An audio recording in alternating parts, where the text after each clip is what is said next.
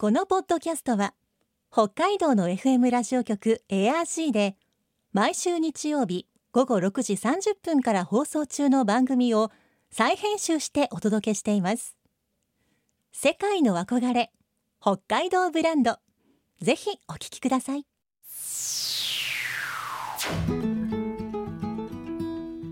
今世界から注目される北海道。この番組では北海道が世界に誇る自然文化産業などをピックアップ。北海道の持つ魅力や可能性をゲストの方に伺います。お相手は鈴木舞です。今回のテーマはトウモロコシ。北海道はスイートコーンの生産日本一。2019年のデータで生産量は9万9000トン。全国シェアの40%以上を占めます。全国2位の茨城がシェア6.7%ですから北海道は圧倒的なシェアを誇っています。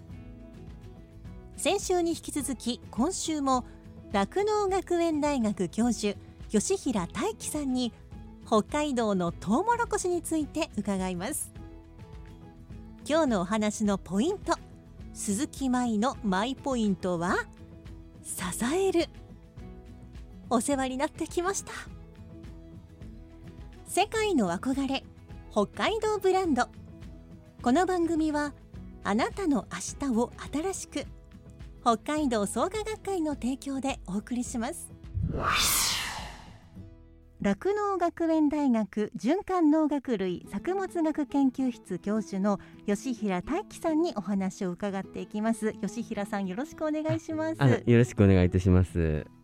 えーまずはですねまあ作物を育てるのは大変なことたくさんあるかと思いますが、はいそんな中でもトウモロコシって育てやすい作物と言えるんでしょうか？そうですね。トウモロコシは非常に育てやすいですえね。ーまずちょっと春先の低温にはですねそんな強くないんですけれども、えー葉っぱが4枚5枚目ぐらいまでですね大きくなりますとですね、えーその後はあの成長も早くなりますし、まあ、初期の草取りだけをすればですね、まあ、草にも負けなくなりますしあとあの病気害虫がですねひ比較的特に北海道ではあの他の作物に比べて少ない、うん？えー植物になります。それはじゃあ作っている側からしても大変ありがたいあということなんでしょうか？そうですねあの、まあ、家庭菜園で作ってもですねあの比較的あの手間がかからない、えー作物ですしあと農家の方が作る上でもですねあの省力的な作物えでになっています。うん。トウモロコシのあのてっぺんにあるわさわさふわふわっとした、あのすすきの穂のようなもの。ああれは何になるんでしょうか？あれはですねあのトウモロコシの雄花。あのオスの花になります。花？とトウモロコシはですねあオスオスの穂とメスの穂に分かれてまして、はい。で普通皆さんがトウモロコシの実として感じているのはそのあのメスの穂、まあ、雫というものなんですね。はい。で一方あのてっぺんにある穂のようなものはですねお雄花でうん。あの花粉を飛ばしてるんですね。ではあのほわほわっとしたものと食べる、まあ、いわゆる粒のところ、あの数って同じと聞いたことがあるんですがあ。実際どうなんでしょうか？あえートウモロコシのあのメスの方についてる毛があるんですね。それがはい剣歯というんですけども、その剣歯の数とあの実の数はまあ同じです。その剣歯にオスの方からの花粉がはい。あついてですね。でその花粉がですね花粉管っていうものを、えー、剣歯の中を伸ばしていってですね、まあ、にもう20センチ以上です。伸ばしてですねそこであの受精して実になるんですね、えーですからあの剣歯の数とあの実の数は同じになります。あの今頭の中でトウモロコシがそうやって育っていく様子をイメージしてしまいました。トウモロコシの食べ頃っってい。つ頃なんでしょうか？えいつ頃っていうよりもですねトウモロコシの穂で判断するんですけども、はい。トウモロコシの実にはあのほ穂には毛がついてますよね。はいはいはい。でそのまあ、剣士っていうあの毛がついてるんですけどそれが黒くてですね縮れた時期ですねはいそ。れが目安ですしで、えーっと一度こう穂を向いてみてあの先端の実がですねまあある程度実ってるとで下の方まで向いてみた時に、えっと、トウモロコシのこの列がですねうん崩れてないっていうかまっすぐこうなってるっていう時期ですね。うんええまあ、その3点を確認して収穫できれば一番理想的ですね。うん美味しいトウモロコシの選び方ってあるんでしょうか？トウモロコシの方はですね外から見るとですねあの先端がちょっとこう船型をしてるって言いますかね、はい。まあ、先端が尖ってるようですとまだ早いですしお先端がですね本当に丸っこくなって、ーはい。あの皮からあの黄色い実がですねちょこっと見え始めると遅いんですね。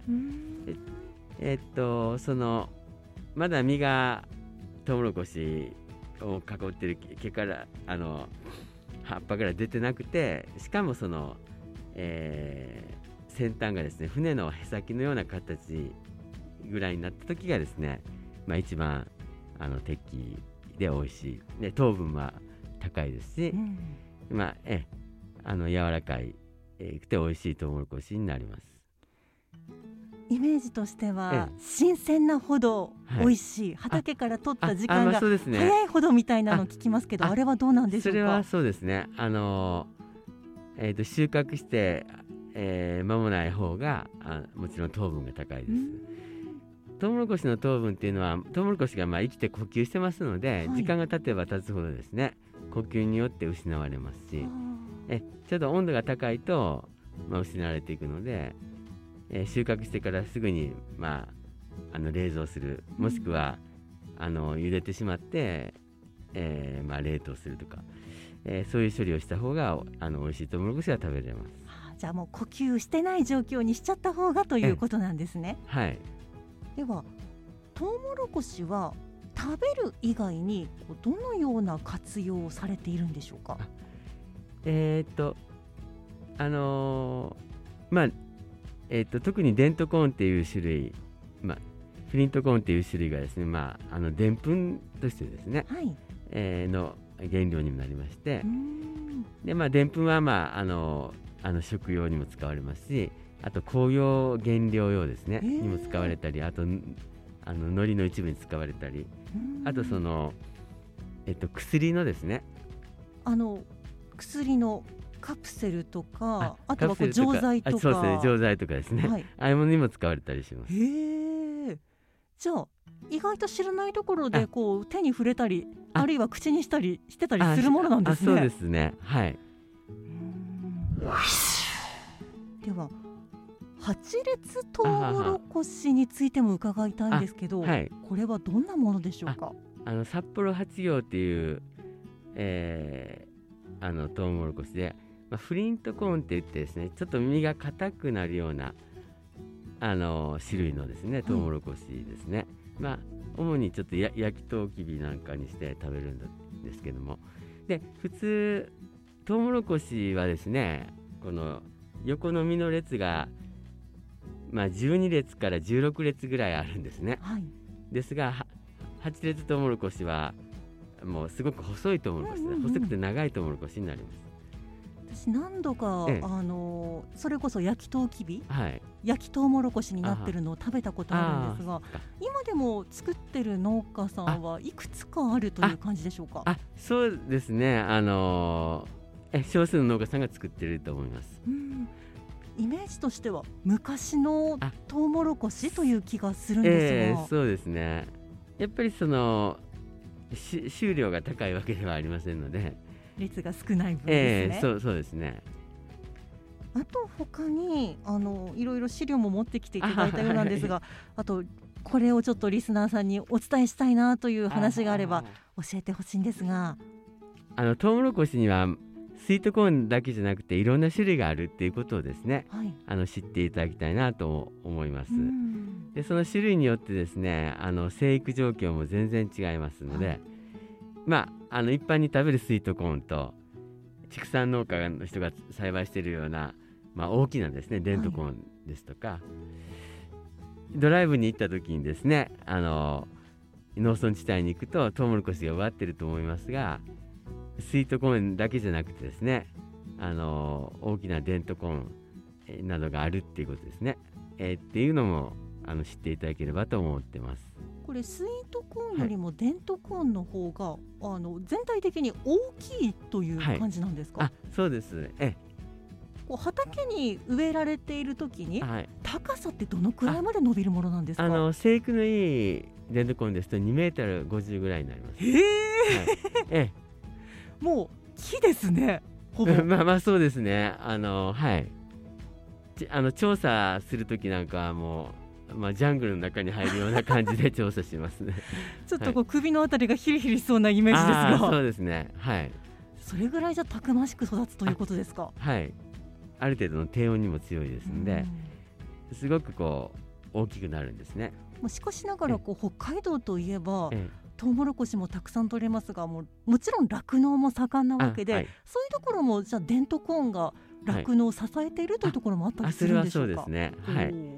まあ、繊維の多いですねあの飼料を素子素飼料っていうんですけどその素飼料はまあ牧草とですねトウモロコシで構成されてましうてんで特にあのトウモロコシは牧草と違ってですねあの、えっと、エネルギー源ですね餌としてのエネルギー源も多いですね、貴重な飼料になってます。うん育てている量としてはではスイートコーンよりもあ。デントコーンの方が北海道内あ。多いんですかあ多いです。はい。まあそれも含めてええ。本当にたくさんのトウモロコシを北海道では作っているということになりますね。はい。収穫の方法なんですがはい。あれって手で取ってるものなんですか？えースイートコーンはですねあのー大部分手もぎ収穫ですね。へえであのでデントコーンなどはもうあの機械収穫です。うん。えあのサイレージにする場合は、まあ、サイレージカッターっていうので刈りますし、えー、子実用トウモロコシにする場合はあのコンバインっていう実をほぐしながらですねあの収穫できる機械で刈ります。まあしかしながらスイートコーンは手で一個一個あ丁寧に取っていかないとということなんですか？えそうですねであとスイートコーンでもですねあの缶詰用のですね、はい。あの加工のスイートコーンがあるんですけどそれについては機械収穫がありますがあの生殖用ですね、えーのスイートコーンについてはほとんどが手もぎです。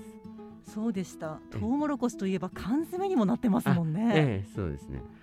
改めていろんな食べ方してるなと感じました。あ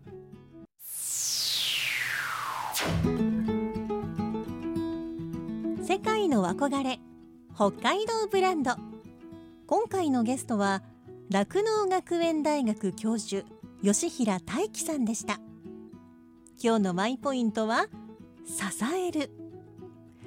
作物の中では比較的育てやすいというトウモロコシ明治時代から北海道で暮らす人々の食料となり牛や馬の飼料としても使われてきました。